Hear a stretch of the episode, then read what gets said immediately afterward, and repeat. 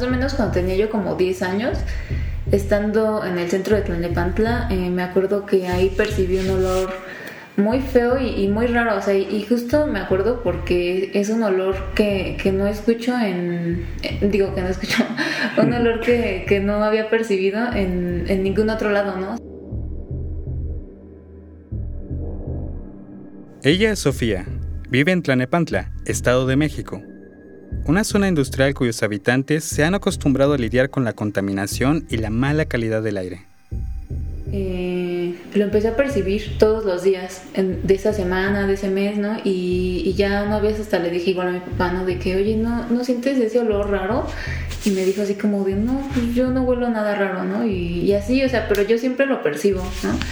Este ya alguna vez otra vez se los volví a comentar a mi familia y me dijeron, no, pues a lo mejor es por, por el relleno sanitario que está aquí en el municipio. Y también investigando, eh, pues vi que, que pues sí, ¿no? Hay muchas fábricas y aparte hay, bueno, en el relleno sanitario y en, creo que cercano ahí, pues justo queman basura, ¿no? Entonces siempre lo asocia a eso, ¿no? A que es por quema de basura en los días de contingencia ambiental, una nata grisácea recubre el cielo de este municipio, así como de gran parte del Valle de México. Sobre todo, pues piensa en, gases, ¿no? O sea, toda, pues toda la contaminación que sale de, los carros y de las, de las empresas.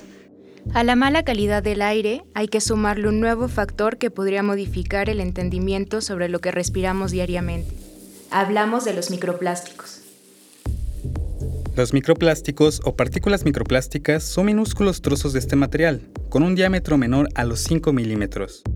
De acuerdo con un estudio realizado por la UNAM y el Instituto Politécnico Nacional, estas partículas han estado cada vez más presentes en el planeta desde 1950, cuando la industria del plástico despegó a nivel mundial. Estos fragmentos están por todos lados, en los océanos, en los productos que comemos y ahora en distintas partes de nuestro cuerpo.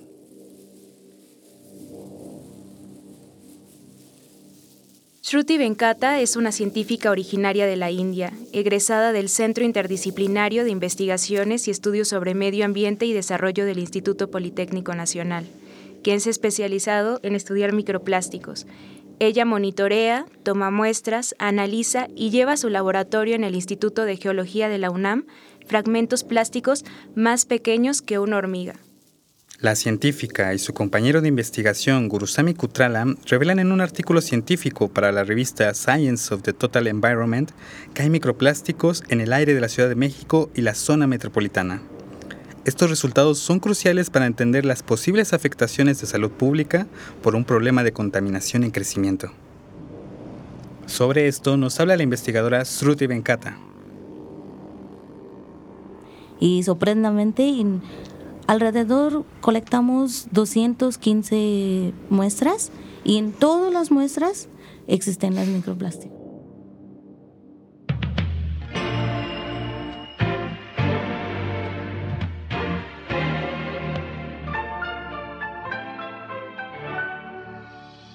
descubrieron que en prácticamente toda la Ciudad de México y la periferia flotan en el aire microplásticos que entran a nuestro cuerpo cuando respiramos.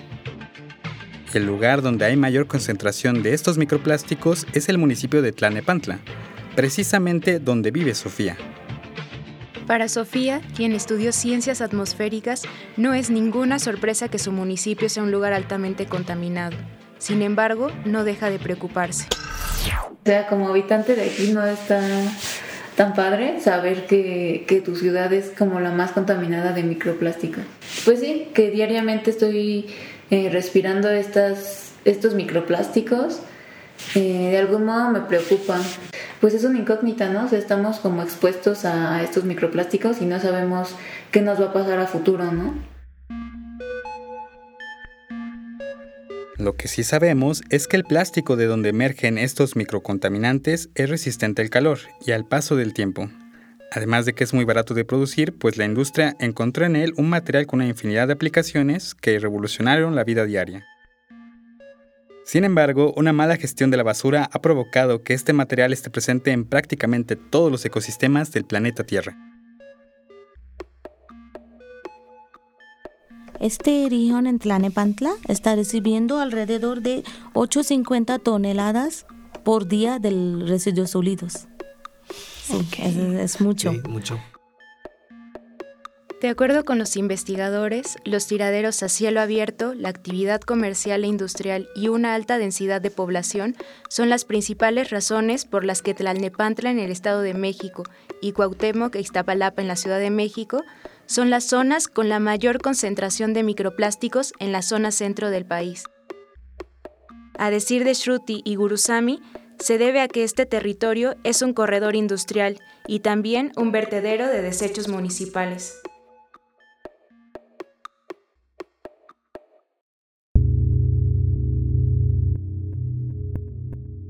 Bienvenidos a Un Mundo Raro, posverdad, pospandemia y pospatriarcado. Una producción de Radio UNAM y la Unidad de Investigaciones Periodísticas de Cultura UNAM.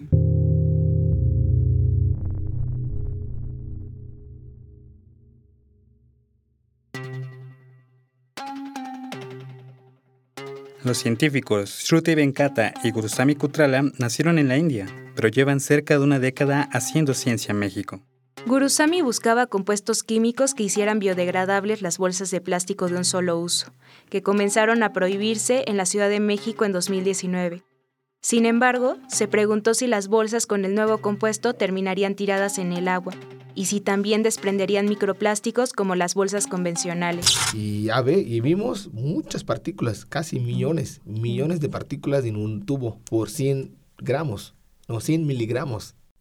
Entonces, oh, no, eso, eso es un problema.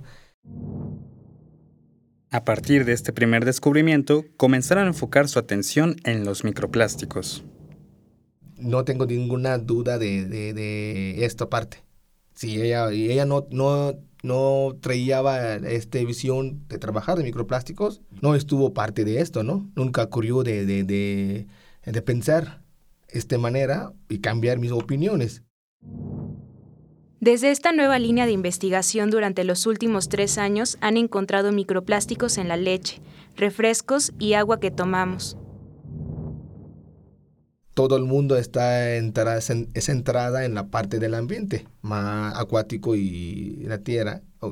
Nosotros no queremos, no queremos ir en este, esta línea de investigación, queremos ser originales más importante en cualquier ciencia es el parte de humano, ¿no? ¿Qué, daño, ¿Qué tanto daño se pueden causar a nosotros? Entonces, aparte del ambiente, nos, nos eh, enfocaron mucho, nos enfocamos mucho y motivaron mucho para ver que realmente sí hay microplásticos en los eh, alimentos. No, no pensíamos que podemos encontrar, pero sorprendentemente sí que encontramos. Su más reciente descubrimiento fue que también hay microplásticos en el aire que respiramos en la Ciudad de México, y fue hasta la primera vez en Latinoamérica que se detectó este tipo de contaminación. En el estudio realizado por Shruti y Gurusami, estimaron que cada habitante adulto de la Ciudad de México inhala cada día 2.4 de estas partículas microscópicas de plástico. ¿Cuánto es eso en peso? En noviembre de 2021, Marina Robles, secretaria de Medio Ambiente de la Ciudad de México, señaló en comparecencia ante el Congreso local que cada semana ingresan al cuerpo de cada habitante de la capital tantos microplásticos que equivalen a lo que pesa una tarjeta del metro de la Ciudad de México, es decir, alrededor de 5 gramos.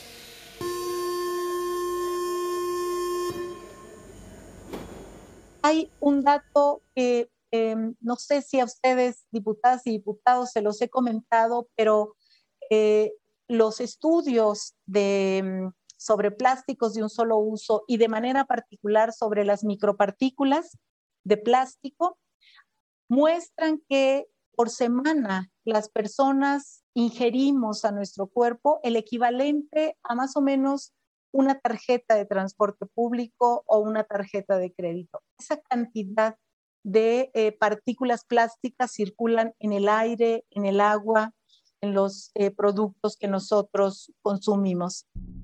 Para este reportaje, la Unidad de Investigaciones Periodísticas de la UNAM buscó a la secretaria de Medio Ambiente de la Ciudad de México, pero hasta el cierre de este programa, las autoridades se negaron a emitir una postura. Esto solo es la punta del iceberg. Muchas preguntas quedan por responder. Una de ellas es, ¿de dónde vienen todos estos microplásticos? Los científicos encontraron algunas pistas en los microplásticos que circulan en el aire. Cuando analizaron su composición, encontraron que dos de cada tres de estos contaminantes son de celofán. Sí, ese plástico que solemos usar en los envoltorios de regalos, en los dulces y todo tipo de alimentos. El celofán también es el material más común que se detectó en microplásticos presentes en los estómagos de 66 especies de peces en aguas mexicanas, como el pajarito, el pargo mulato y el guachinango ojo amarillo, según un estudio de 2019 de la organización ambientalista Greenpeace.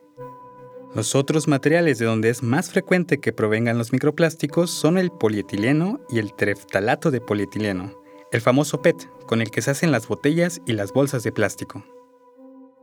También observaron que 64% de los microplásticos analizados son de color azul. Esto sugiere, de acuerdo con Shruti y Gurusami, que provienen de bolsas desechables, envolturas y contenedores. Cuando midieron el tamaño y la forma de estos microplásticos, concluyeron que 3 de cada 4 tienen forma de fibras con un tamaño de entre 100 micrómetros y 1 milímetro, es decir, son hebras tan pequeñas como granos de polen. Otro de los orígenes de estas microfibras plásticas es el lavado y el secado de la ropa sintética. El problema con estas microfibras es que al ser tan ligeras pueden pasar hasta una semana flotando en el aire, recorrer largas distancias y también entrar a las partes más profundas de nuestros pulmones. Pero, ¿hacia dónde van los microplásticos una vez que ingresan a nuestro cuerpo? Para responder esta pregunta, platicamos con Patricia Medina, investigadora del Instituto Nacional de Enfermedades Respiratorias y especialista en los impactos a la salud que ocasiona la contaminación del aire. Nosotros tenemos 300 millones de alveolos. Ahí es donde respiramos, donde intercambiamos los gases. Entonces, eh, por eso se, se, las partículas que son muy grandes se van quedando primero en tu nariz, en tu garganta, pero si ya pasan a la tráquea, pues la tráquea es súper ancha, entonces pasan sin problema. Y conforme se van dividiendo, los más chicos se van quedando, de los, bueno, por tamaños, y los que llegan hasta el fondo son los que son muy chiquitos y que pasan pues al infinito y más allá, ¿no? El problema es que si no se absorben, es decir, eh, donde están los alveolos tienes nada más una célula así delgadita, delgadita, delgadita que se llama neumusito, y junto a ella tiene otra célula que se llama capilar. Y entonces ahí, si la estructura de ese plástico lo permite, va a pasar de un lado al otro. Pero si no pasa, se queda acumulado y se empieza a acumular, acumular, acumular. Y entonces, en donde está esa célula que va a dejar pasar a oxígeno, ya no va a poder pasar oxígeno porque tú le pusiste un plástico. Es como ahorita que este, te ponían los plásticos en el restaurante para que no pasara el virus, ¿no? Bueno, no pasa el aire. Y si es como si te pusieran una bolsa de, de plástico en la nariz, pues no pasa el aire y te asfixias. Bueno, te están poniendo una bolsa de plástico en los alveolos y no puedes intercambiar adecuadamente oxígeno ni sacar dióxido de carbono. Un artículo científico realizado en Reino Unido y publicado en marzo de 2022 reveló la presencia de microplásticos en pulmones de seres humanos. El análisis de los investigadores encontró que la mayor concentración de estas partículas se hallaban en la parte inferior de estos órganos, en la zona de los alveolos, que menciona la doctora Medina. El hecho impactó a los investigadores del estudio británico, debido a que hasta el momento la literatura científica indicaba que solo partículas con un diámetro inferior a 3 micras podían ingresar a esta región pulmonar. Pero en la reciente investigación se encontraron microfibras con un grosor que oscila entre las 4 y las 88 micras en lo profundo de los pulmones. Para darnos una idea de estas dimensiones, comparemos estos microplásticos con un grano de sal, cuyo tamaño promedio ronda las 60 micras. Entonces eso genera algo que se llama hipoxia, menos oxígeno de lo que tendrías que tener. Entonces eso es muy peligroso porque estas células son muy delgaditas, es un espacio muy chiquito. Eh, no puede haber nada más que espacio en estos globos para poder meter y sacar aire. Entonces eso es lo más peligroso, que se queden en esas zonas que se llaman vías aéreas pequeñas, este, porque pues empiezan a pegarse ahí y pues literalmente es como si te pusieran una bolsa de plástico en la cara, este, pero en el alveolo, te lo están dejando en esos espacios donde ahí debería de poder pasar el aire sin ningún problema.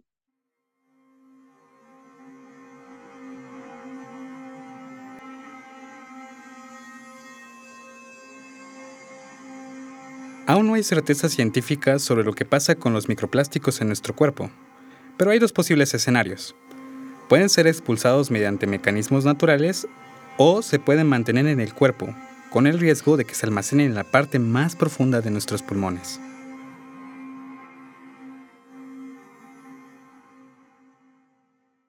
Son muy chiquititos, entran, este, eh, y se quedan en, los pulmones. Y ahí en los pulmones tenemos unas células que se llaman eh, fagocitos, eh, que son como Pac-Man, que se comen a todo lo que ahí llega. Y por supuesto los microplásticos también. La investigadora del INER explica que los fagocitos están diseñados para consumir bacterias, virus y demás estructuras orgánicas lo que significa que no pueden descomponer los materiales de los que están hechos los microplásticos y solo se limitan a encapsularlos. Esto disminuye su capacidad para hacer frente a otras sustancias o cuerpos extraños que puedan entrar al cuerpo. Los microplásticos también pueden actuar como vehículos para que entren a nuestro cuerpo otros contaminantes y microorganismos, tal como describe la investigadora Struti en los hallazgos que obtuvieron en su estudio durante la pandemia de COVID-19. Y en el tiempo de pandemia hubo una investigación que, ah, detectaron la presencia del coronavirus, el SARS-CoV, en el microplásticos que están en el aire. Asma, neumotórax, alveolitis, bronquitis crónica y neumonía son parte del repertorio de enfermedades que se asocian a los microplásticos y los contaminantes que pueden transportar según la investigación llevada a cabo en el Instituto de Geología de la UNAM. Por si fuera poco, existe evidencia de que con la exposición a microcontaminantes hay un riesgo de desarrollar cáncer de pulmón, como explica la doctora del INER, Patricia Medina. Y hoy la YAR, que es la Asociación, este, eh, ¿cómo se llama?, Internacional de Riesgos para Cáncer, tiene contemplada la contaminación por material particulado como un riesgo de tipo 1, es decir, es tan grave como fumar tabaco. Este, si además de que vives en esta ciudad fumas tabaco y este una serie de cosas, tienes una genética inadecuada, entonces vas empezando a generar riesgos.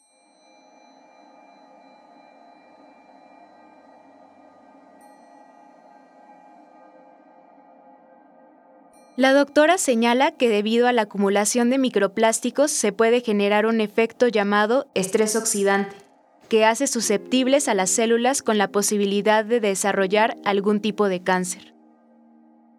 Uno de los problemas que, como yo te comentaba, se llaman bioacumulación, es que cuando vas teniendo más y más y si no se sale, entonces a lo mejor en ese momento no te causa problema, pero posteriormente te puede empezar a causar problema porque ya son demasiados.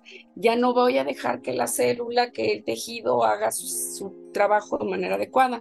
Y algunos de ellos con el pH, es decir, por ejemplo, si entran por el tracto gastrointestinal, eh, el ácido del estómago, sí puede hacer que generen formas que cuando lleguen a las células empiecen a generar algo que se llama estrés oxidante. Y eso es un problema porque ese estrés oxidante es liberar radicales libres que pueden estar rompiendo estructuras dentro de la célula, como en el núcleo, el material genético, este, algunas proteínas, etcétera, digamos que esa es la fundamentación por la cual pueden muy a la larga generar cáncer o generar estos eh, errores en, el sistema endocrino, este, etcétera.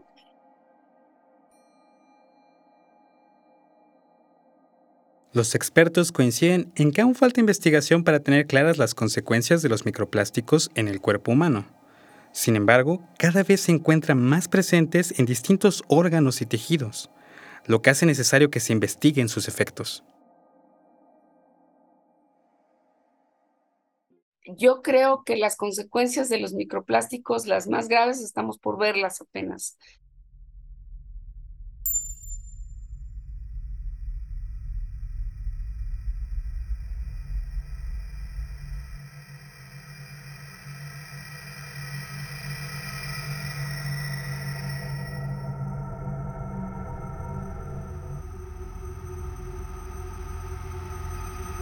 Hay plástico en cada parte de nuestra vida.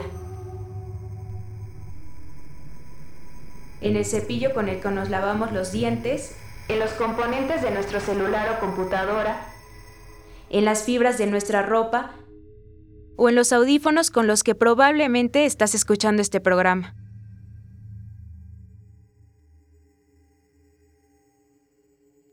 Hoy también hay plásticos en nuestros pulmones y en nuestra sangre, y están con nosotros incluso desde antes de nacer. Así lo explican los investigadores Shruti y Gurusami.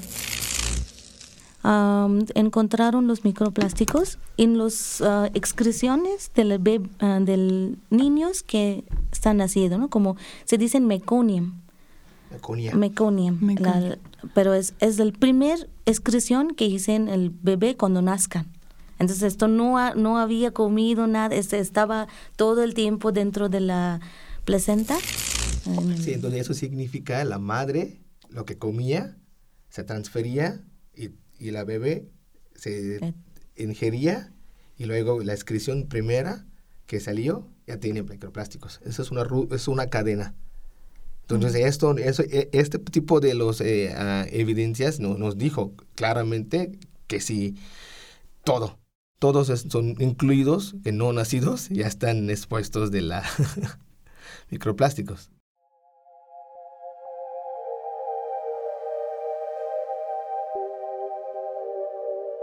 Aunque se han tratado de hacer modificaciones a los plásticos que usamos todos los días con la promesa de ser biodegradables, siguen representando un riesgo para nuestra salud, como afirma la investigadora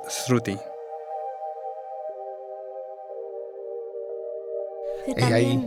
también, hicimos un estudio de bolsas de solo uso que están circulando en los, todos los mercados, ¿no? Tiene una chapa de que dicen biodegradable, oxo biodegradable, así.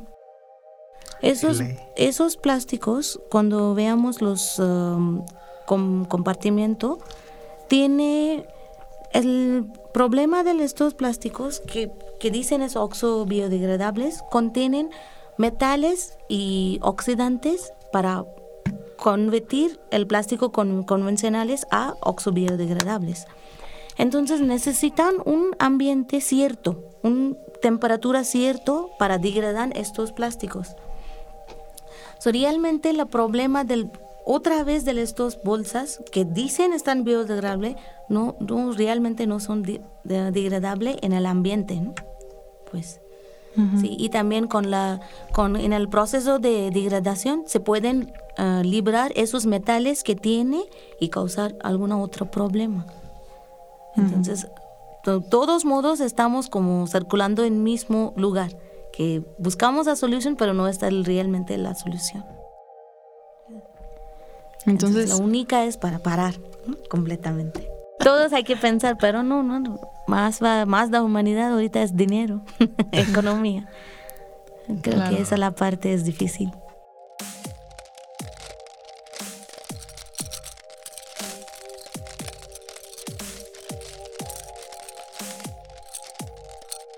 México es el productor de plástico número 11 en el mundo pero la capacidad de reciclaje del total de residuos valorizables en el país apenas llega al 6.07%, de acuerdo con el Atlas del Plástico 2020, realizado por la Fundación Heinrich Ball y el movimiento Brick Free from Plastic. Pero nuevamente voy a seguir, insistiendo, el, el camino es medirlos, reportarlos, ver los efectos a la salud, normarlos, es decir, decir cómo debería ser la calidad, limitar la existencia de algunos, el uso de educar a las personas y avisarles, etcétera. Este, em, y a veces cuando los efectos a la salud son más graves, es cuando más exigencias se hacen. Este, pero eh, hasta que no es considerado un problema pocas veces se toman acciones.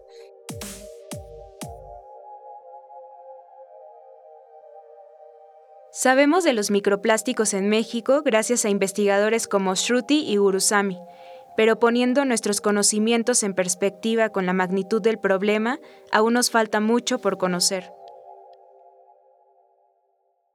No, es, ok, ustedes están expuestos a tantos microplásticos, pero ¿qué tanto se quedan?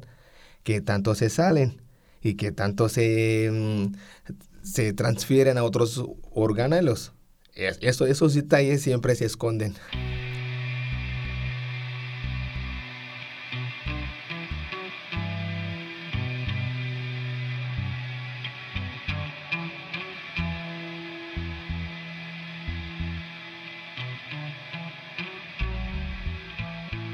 A menos que se tomen acciones sobre la producción de plástico a nivel local, nacional e internacional, seguiremos participando irremediablemente en un experimento a largo plazo de los daños de los microplásticos en el cuerpo humano.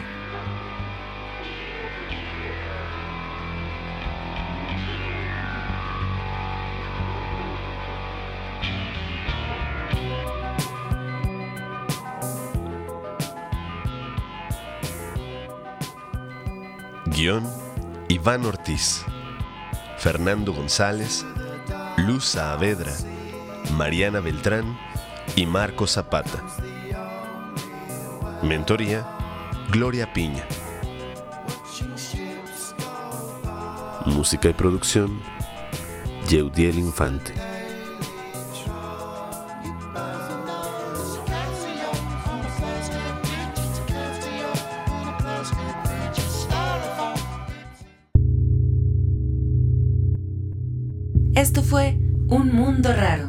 Posverdad, pospandemia y pospatriarcado. Una producción de Radio UNAM y la Unidad de Investigaciones Periodísticas de Cultura UNAM. Visítanos en corrientealterna.unam.mx.